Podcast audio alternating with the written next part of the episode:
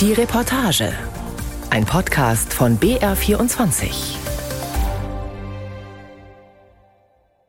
Mit Henrik Jatschik. Russlands Überfall auf die Ukraine hat auch die Lage in den Nachbarstaaten merklich angespannt. Spürbar wird dies unter anderem in der Ex-Sowjetrepublik Moldau. Spätestens seit Bekanntwerden geheimer Pläne Moskaus zum Sturz der moldauischen Regierung herrscht Angst, dass Putin in dem bitterarmen Land die Kontrolle übernehmen will. Gleichzeitig macht den Menschen die hohe Inflation von über 30 Prozent zu schaffen, was wiederum prorussische Kräfte in Moldau dementsprechend für ihre Propagandazwecke auszunutzen versuchen. Christoph Kersting über Befürchtungen in der Republik Moldau zunehmend ins Fadenkreuz Moskaus zu geraten.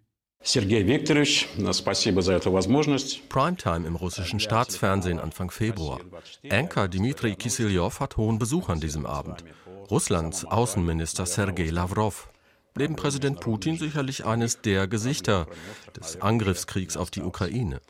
Der Krieg, der in Russland bis heute so nicht heißen darf, ist natürlich auch Hauptthema des Live-Interviews mit Russlands Chefdiplomaten. Und Kisiljow, häufig auch als Chefpropagandist des Kreml bezeichnet, liefert willig die richtigen Stichworte. Die Umwandlung der Ukraine in ein Anti-Russland kann ja durchaus als erfolgreiches Projekt bezeichnet werden. Welche Länder im russischen Umfeld könnten denn einen ähnlichen Weg beschreiten wie die Ukraine? Kirgisistan oder Kasachstan?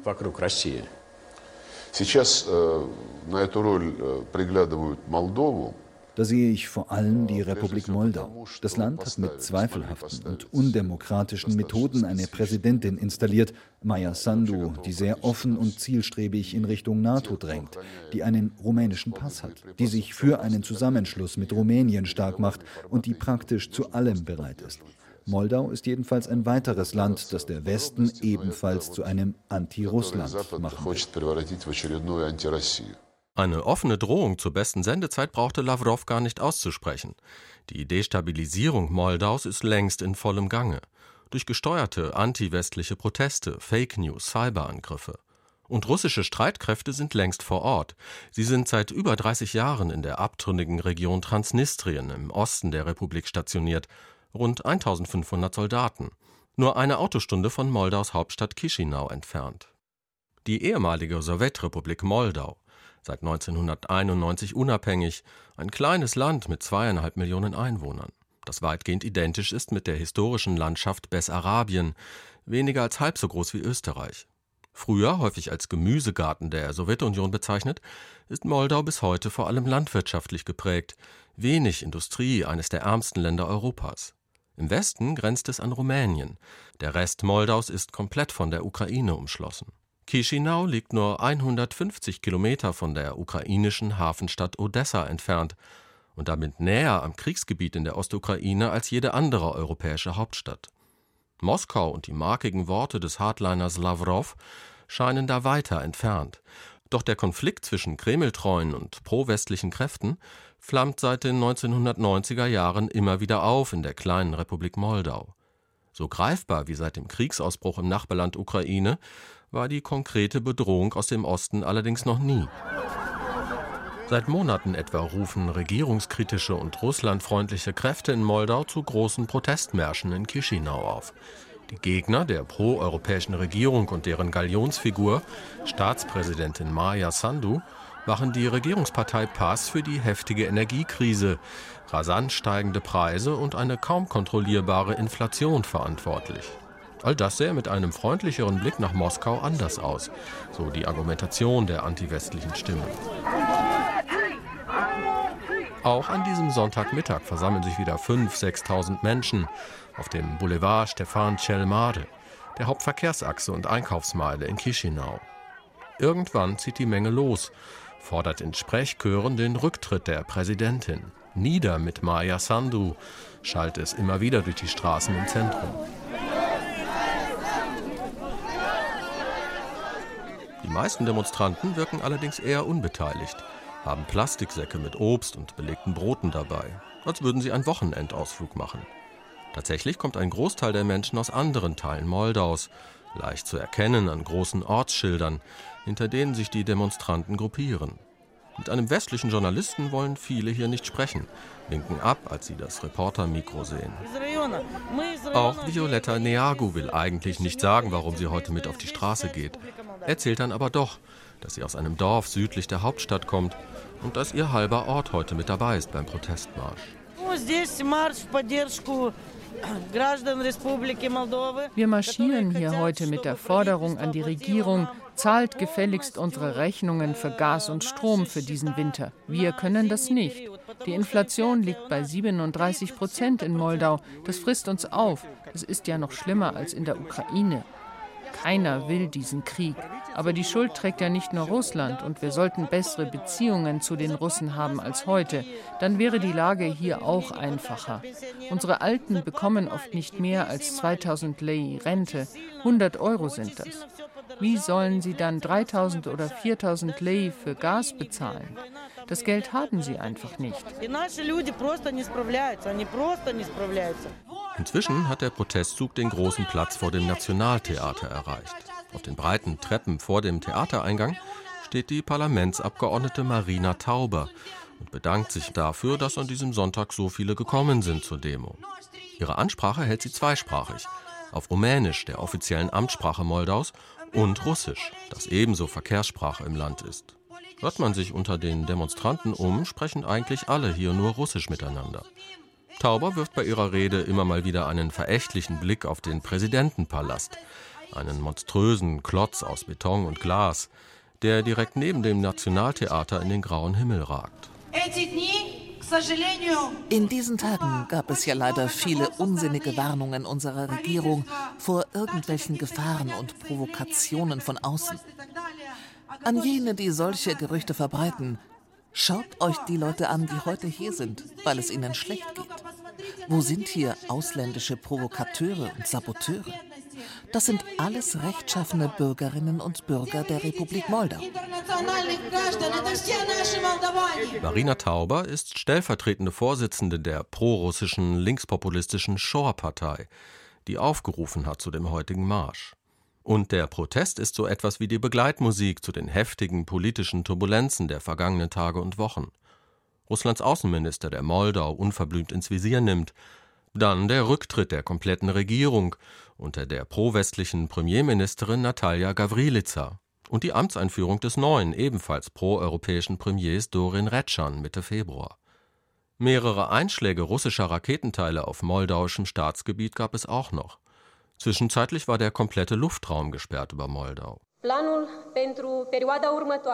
Mitte Februar warnt Präsidentin Maya Sandu vor einem möglichen Staatsstreich, unterstützt durch ausländische Saboteure. Es könne zu Angriffen auf staatliche Gebäude und Geiselnahmen kommen. Ziel sei am Ende die gewaltsame Machtübernahme durch Moskau nahe Kräfte in der Republik Moldau. In dieses Bild fügt sich auch ein geheimes russisches Strategiepapier, das Mitte März westlichen Medien zugespielt wurde und das unabhängige Beobachter für echt halten. Das fünfseitige Dokument fasst zusammen, was Russland in den kommenden zehn Jahren vorhat mit und in der Republik Moldau. Es gehe darum, Zitat, den Versuchen externer Akteure entgegenzuwirken und sich in die internen Angelegenheiten der Republik einzumischen externe Akteure. Das zielt auf die NATO. Und im Land selbst, so heißt es explizit in dem Papier, solle eine prorussische Stimmung geschürt werden. Der Kreml bezeichnet all das umgehend als Fake und wird dabei flankiert von prorussischen Stimmen in Moldau wie Marina Tauber von der Shore-Partei. Politisch spielt die Shore-Partei keine große Rolle. Sie hat nur sechs von insgesamt 101 Sitzen im Parlament der Republik Moldau. Die proeuropäische PAS der auch Präsidentin Maya Sandu angehört, regiert hingegen seit Juli 2021 mit einer komfortablen Mehrheit von 63 Parlamentssitzen. Die restlichen Mandate verteilen sich auf einen russlandfreundlichen Block aus Sozialisten und Kommunisten. Doch vor allem die Shore-Partei ist in der Lage, die prekäre wirtschaftliche Lage zu instrumentalisieren und die Regierung mit ihren populistischen Forderungen immer wieder vor sich herzutreiben. Das liegt auch daran, dass sie die Mittel dazu hat. Namensgeber und Vorsitzender der Partei ist der Oligarch und Milliardär Ilan Shaw. Shaw selbst allerdings tritt auf seinen Protestveranstaltungen, wenn überhaupt, nur per Videoschaltung auf. 2019 setzte sich Shaw nach Israel ab, nachdem er in Chisinau zu einer langjährigen Haftstrafe verurteilt worden war. Der Geschäftsmann und Politiker soll seine Finger mit im Spiel gehabt haben, als 2014 quasi über Nacht eine Milliarde US-Dollar von Konten moldauischer Banken verschwand. Ja, die wirtschaftlichen Probleme durch den Krieg seien immens. Vielen im Land gehe es schlecht, das sagt auch Julian Groser, Chef der liberalen Denkfabrik IPRE in Chisinau. Gleichzeitig rückt der Politologe das Bild von einer in dieser schwierigen Lage untätigen Regierung zurecht. Uh, die Regierung hat ja schon im vergangenen Jahr mit Unterstützung der EU und der USA Schritte unternommen, um vor allem etwas gegen die hohen Energiepreise im Land zu tun. Sie hat rund 300 Millionen Euro in die Hand genommen und damit die Hälfte der privaten Rechnungen für Gas und Strom bezahlt. Davon redet aber keiner auf den Demos der Schaupartei.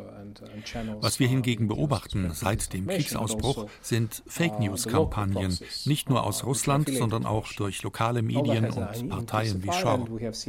Diese Proteste etwa sollen ja die Unzufriedenheit der Leute mit der Regierung zeigen. Es ist aber nachweislich so, dass die Schauproteste inszenierte Veranstaltungen sind. Ganz konkret, die Leute bekommen Geld dafür, dass sie auf die Straße gehen und lautstark gegen den pro-westlichen Kurs der Regierung wettern. Bis zu 100 Euro pro Person und Tag wurden demnach bei den bislang größten Protesten im Herbst 2022 bezahlt, wenn die Teilnehmer und Teilnehmerinnen zum Beispiel in Protestcamps übernachteten. Das haben unabhängige Journalisten recherchiert, die sich regelmäßig unter die Protestierenden mischten. Uh, Der Analyst Julian Groza verweist auch auf die riskanten und schmerzhaften, seiner Meinung nach aber notwendigen Schritte heraus aus der gefährlichen Abhängigkeit von russischem Gas. In der Tat ist die Energieversorgung eine Achillesferse des Landes. Moldau bezog über Jahrzehnte sein Gas komplett aus Russland. Strom wurde aus der Ukraine importiert, größtenteils allerdings aus der von Russland kontrollierten Region Transnistrien, die sich nach einem blutigen Bürgerkrieg mit hunderten Toten 1992 von Chisinau lossagte. Einer jener eingefrorenen Konflikte nach dem Zerfall der Sowjetunion, wie es sie auch im Südkaukasus gibt, in Bergkarabach, Abchasien, Südossetien. Als Russlands Staatskonzern Gazprom im vergangenen Jahr die Gaszufuhr drosselte und wegen des Krieges auch kein Strom mehr aus der Ukraine floss, gingen in Moldau teilweise buchstäblich die Lichter aus. Energie als politisches Druckmittel des Kreml gegen die pro-westliche Regierung in Chisinau. Der Plan schien zunächst aufzugehen. Julian Groser was dann aber passierte, Chisinau und die transnistrische Regierung in Tiraspol setzten sich an einen Tisch, als der Krieg ausbrach, um die gesamte Situation in der Region stabil zu halten. Es gab dann einen Deal. Transnistrien bekommt das komplette Gazprom-Gas und im Gegenzug beliefert uns Transnistrien mit Strom aus seinem Kraftwerk Kutschlagan. Und das Gas, das wir in diesem Winter in Moldau verbrauchen, ist eben kein russisches Gas mehr, sondern wurde seit dem vergangenen Sommer auf den internationalen Märkten eingekauft und in Rumänien gespeichert. Das haben die Russen jetzt davon, dass sie andere mit dem Thema Energie erpressen wollen. Heute ist Moldau jedenfalls zu 100 Prozent unabhängig von russischem Gas, was vor nur einem Jahr noch völlig anders aussah. Die Stimmungslage der Menschen in der Republik Moldau ein gutes Jahr nach Kriegsbeginn schwankt jedenfalls zwischen Unsicherheit und vorsichtiger Zuversicht. Nein, die Gefahr, dass der Krieg auch auf Moldau übergreife, sähen sie nicht wirklich, sagen diese beiden Frauen, die in Chisinau mit Einkaufstaschen in der Hand über den Boulevard Stefan Celmare schlendern. Anders sieht das der Student Marian Gimpu, der unweit des Präsidentenpalastes auf einer Parkbank sitzt. Die Kriegsgefahr ist auch hier real. Die ganze Welt sieht doch, dass Russland nicht im Recht ist. Und wir zeigen das sehr deutlich, unterstützen die Ukraine. Und das gefällt den Russen natürlich nicht. I'm trying to use the vibes of uh, Romanian music combined with uh, some vibes of Unweit des Parks sitzt an diesem Vormittag Lilian Severin in einem engen Probenraum und hört Aufnahmen seiner Band Furio Snails ab. Lilian ist Frontsänger der Gruppe, die Kultstatus hat in Moldau mit ihrer Musik, einer Mischung aus rumänischem Folk und amerikanischem Blues. Der Probenraum befindet sich unter dem Artcore, einem freien Kultur- und Ausstellungszentrum, das erst 2019 eröffnet wurde und so etwas wie die kreative Schlagader der Hauptstadt ist. Auf dem Dach des Artcore, einem modernen Bau aus Beton, Stahl und Glas, erzählt Lilian Severin davon, wie sich das anfühlt, seit über einem Jahr den Krieg vor der eigenen Haustür zu haben. Ich hatte gerade den Hund rausgelassen um 6 Uhr morgens am 24. Februar und man konnte sehr entfernt sogar die russischen Bomben hören. Damit hatte hier niemand gerechnet. Schrecklich war das. Wir haben uns dann auf allen Kanälen die Panzer angesehen, die da durch die Ukraine rollten. Und ganz ehrlich, ich konnte mir nicht vorstellen, dass sie an unserer Grenze Halt machen. Das war der totale Stress, totale Unsicherheit hier. Und wir waren uns sicher, wenn die Russen hierher kommen, dann passiert dasselbe wie in Butscha. Jeder ist dann nur noch mit vollem Tank durch die Gegend gefahren, immer einen gepackten Koffer dabei. Und ich bin mit meiner Familie erstmal nach Bukarest gefahren, zu meiner Schwester. Als dann klar war, dass Odessa nicht so leicht einzunehmen ist, sind wir zurückgekommen. Die Ukrainer verteidigen nicht nur die Ukraine. Der Satz möge in London oder Berlin einigermaßen abstrakt wirken. In Moldau sei er so konkret spürbar wie an keinem anderen Ort vielleicht, sagt Lilian.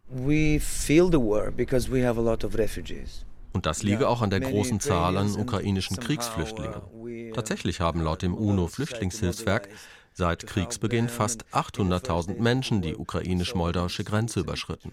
Das entspricht einem Drittel der Gesamtbevölkerung Moldaus, ein europäischer Spitzenwert. Die meisten Ukrainerinnen und Ukrainer sind inzwischen zurückgekehrt in ihre Heimat oder weitergereist in die EU. Aber auch heute sind noch immer 110.000 Flüchtlinge im Land. Dass der Krieg vieles in Moldau sehr unmittelbar und spürbar verändert, das Land aber keineswegs lahmlegt, das merkt auch Matthias von Tucher fast täglich in seinem Job. Der gebürtige Bayer brettert an diesem sonnigen Morgen mit seinem SUV auf einem neu ausgebauten Autobahnteilstück in Richtung Süden und erledigt dabei einige geschäftliche Telefonate. Auf Rumänisch. Der 56-Jährige lebt und arbeitet schon seit fast zehn Jahren in Moldau. Ein, zweimal pro Woche fährt er die Strecke von seinem Büro in Chisinau in 200 Kilometer entfernte Djurdjulest. Dort ist er Chef des gleichnamigen Donaufreihafens, dem einzigen Zugang Moldaus zum Schwarzen Meer, das rund 100 Kilometer weiter östlich beginnt. Meistens macht der deutsche Manager dann eine kurze Frühstückspause in Komrad, einer 20.000 Einwohnerstadt auf halber Strecke Richtung Donau. Mit seinem Rumänisch kommt er hier allerdings nicht weit. Komrad ist die Hauptstadt der autonomen Region Gagausien. Die Gagausen sind ein Turkvolk, allerdings mehrheitlich orthodoxe Christen und überwiegend russischsprachig. Die Hauptstraße durch Komrad heißt bis heute Lenin-Allee. Eine große Lenin-Statue beherrscht auch den zentralen Platz der Stadt. Die pro-westliche Regierung in Chisinau ist hier nicht wohl gelitten. Die Gagausen wählen lieber pro-russische Parteien. Auch in Gagausien gab und gibt es immer wieder Abspaltungstendenzen. Und viele politische Beobachter sehen das Konfliktpotenzial hier sogar noch höher als in der abtrünnigen Region Transnistrien. Ja, das war ein Investment, das unterstützt wurde. Zwei Stunden später parkt Matthias von Tucher seinen Wagen auf einer Anhöhe mit Blick auf die Donau und die Hafenanlagen. Genau 460 Meter des Flussufers hier gehören zur Republik Moldau. Flussaufwärts und in Sichtweite liegt die rumänische Hafenstadt Galatz. Nur wenige Kilometer in die andere Richtung das ukrainische Reni. Wir stehen direkt am Grenzzaun. Auf dem nahen Wachturm sind ukrainische Grenzer zu sehen. Der moldauische Wachturm gegenüber scheint verlassen. Vor allem Getreide, Kohle, Dünger und Speiseöl seien in den vergangenen Jahren im Hafen umgeschlagen worden, berichtet Matthias von Tucher. Seit dem Kriegsbeginn in der Ukraine hat sich das Güterspektrum konzentriert, kann man sagen, auf drei Produkte, die im Zusammenhang mit der Ukraine äh, wichtig sind. Besonders wichtig ist der Import von zusätzlichen Treibstoff, äh, was in die Ukraine geht. Also sehr viel Diesel und Benzin. Ich denke, mehr als die Hälfte geht direkt weiter in die Ukraine von unserem Hafen. Und dadurch sind wir ein sehr wichtiger Logistik-Hub für die Ukraine, für die Verteilung von Treibstoffen. Zum anderen kaufen die moldauischen Getreidehändler äh, Getreide aus der Ukraine ein, was hier weiter exportiert wird. Und es wird auch Sonnenblumenöl eingekauft. Also der Krieg hat der Breite der Bevölkerung in Moldau äh, mal demonstriert, wie wichtig der Hafen an und für sich ist. Auf der Rückfahrt nach Chisinau berichtet auch er von den Ängsten zu Beginn des Krieges. dass sich die Lage aber ab Mai 2022 beruhigt habe auch wenn er die offiziellen Warnungen vor einem Umsturz und hybriden Bedrohungen für nicht übertrieben hält. Als zunehmend angespannt beschreibt auch Moldaus Innenministerin Anna Revenko die aktuelle Lage beim Interviewtermin am darauffolgenden Tag. Wie konkret die angeblichen Pläne zum Sturz der Regierung sind, Wer genau daran beteiligt sein könnte, dazu könne sie sich aus ermittlungstaktischen Gründen nicht äußern, sagt die Ministerin verweist nur darauf, dass auch dem ukrainischen Geheimdienst sehr konkrete Hinweise darauf vorlägen, wie Russland die Kontrolle in Moldau übernehmen wolle. Die Stabilität in der Region hängt laut Revenko mittel- und langfristig vor allem davon ab, wie sich das Verhältnis zum von Russland am Leben gehaltenen de facto Regime in Transnistrien entwickelt. Seit 30 Jahren haben wir dort russische Truppen, russische Propaganda, russische Versuche, einen Keil in unsere Gesellschaft zu treiben. Und damit erpresst uns Russland seit 30 Jahren. Unsere Botschaft hier ist eindeutig. Moskau muss seine Truppen abziehen. Wir selbst suchen immer nur nach friedlichen Lösungen, aber das geht eben nur mit einer Demilitarisierung Transnistriens. Und das wollen ja auch die Menschen, die dort leben. Das sind ja genauso Moldauer wie wir. Nikolai Kuzmin ist einer dieser Menschen. Er lebt in der transnistrischen Hauptstadt Tiraspol, arbeitet dort als politischer Analyst in einer Menschenrechts-NGO. Die Lage in der abtrünnigen Region und die Haltung der Menschen dort würden von außen oft zu sehr in Schwarz-Weiß-Bildern dargestellt, kritisiert er. Wir haben ja den Ruf, total prorussisch zu sein, von Russland okkupiert zu sein und so weiter. Das heißt aber nicht, dass alle hier gutheißen, was Russland macht oder nicht. Es gibt zum Beispiel Untersuchungen, die besagen, rund ein Drittel der Bewohner Transnistriens sehen die EU durchaus positiv. Und meine persönliche Einschätzung ist, dass ungefähr genauso viele Russlands Krieg in der Ukraine verurteilen. Die Sichtweise der Menschen hänge vor allem davon ab, ob sie sich nur über russische Propagandakanäle informieren oder auch unabhängige Medien nutzen. Als Beispiel nennt der Politologe etwa nicht belegte Meldungen russischer Staatsmedien, ein ukrainischer Anschlag auf den Separatistenführer Wadim Krasnoselski am 9. März in Tiraspol habe vereitelt werden können. Solche Nachrichten versetzten viele Menschen natürlich in Angst, sagt Nikolai Kuzmin. Interessant dabei ist, die transnistrische Führung um den selbsternannten Präsidenten Krasnoselski hält sich eher bedeckt, wenn es um den Krieg in der Ukraine geht.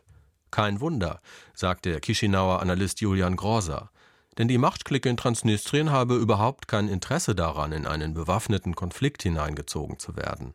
Die Reaktion der Machthaber in Transnistrien seit dem Beginn des Krieges ist überraschenderweise nicht so ausgefallen, wie vor allem die Russen das erwartet hätten. Denn aus Tiraspol kamen vor allem Statements wie Wir wollen Frieden, wir wollen nicht in den Krieg hineingezogen werden und so weiter. Und obwohl die ganze Region natürlich völlig unter russischer Kontrolle ist, haben die lokalen Kleptokraten ihre eigenen Interessen. Und da geht es ums Business. Für diese Leute ist der Erhalt des Status quo extrem wichtig. Ganz einfach, weil sie nur so weiter viel Geld machen können, mit Kryptowährungen zum Beispiel. Die Machthabenden in Transnistrien wollen ganz einfach nicht, dass ihre Region zu einem zweiten Donbass wird. Transnistrien bleibt trotz allem ein gefährlicher Brandherd. Hinzu kommt die prorussische Region Gagausien. Gleichzeitig wird Moldau in der aktuellen Lage schmerzlich vor Augen geführt. Das Land hat die eigene Verteidigungskraft sträflich vernachlässigt. Die moldauische Armee hat eine magere Truppenstärke von 6000. Eine Luftwaffe ist quasi nicht existent. Immerhin hat die NATO signalisiert, Moldau hier stärker zu unterstützen. Im Januar hat die deutsche Bundeswehr 19 Transportpanzer aus eigenen Beständen nach Chisinau geliefert. Und gemeinsam mit der Ukraine ist die Republik Moldau seit Juni 2022 EU-Beitrittskandidat. Laut Umfragen sieht auch die Mehrheit der Menschen ihre Zukunft in Westeuropa und nicht im Schulterschluss mit Moskau. Das Schicksal der kleinen Republik Moldau entscheidet sich aber nicht nur in Chisinau oder Brüssel, sondern vor allem auf den Schlachtfeldern der Ukraine. Christoph Kersting über Befürchtungen in der Republik Moldau zunehmend ins Fadenkreuz Moskaus zu geraten. Redaktion Henrik Jatschik. Diese, wie alle anderen BR24-Reportagen, können Sie jederzeit kostenlos als Podcast nachhören, zum Beispiel in der ARD-Audiothek.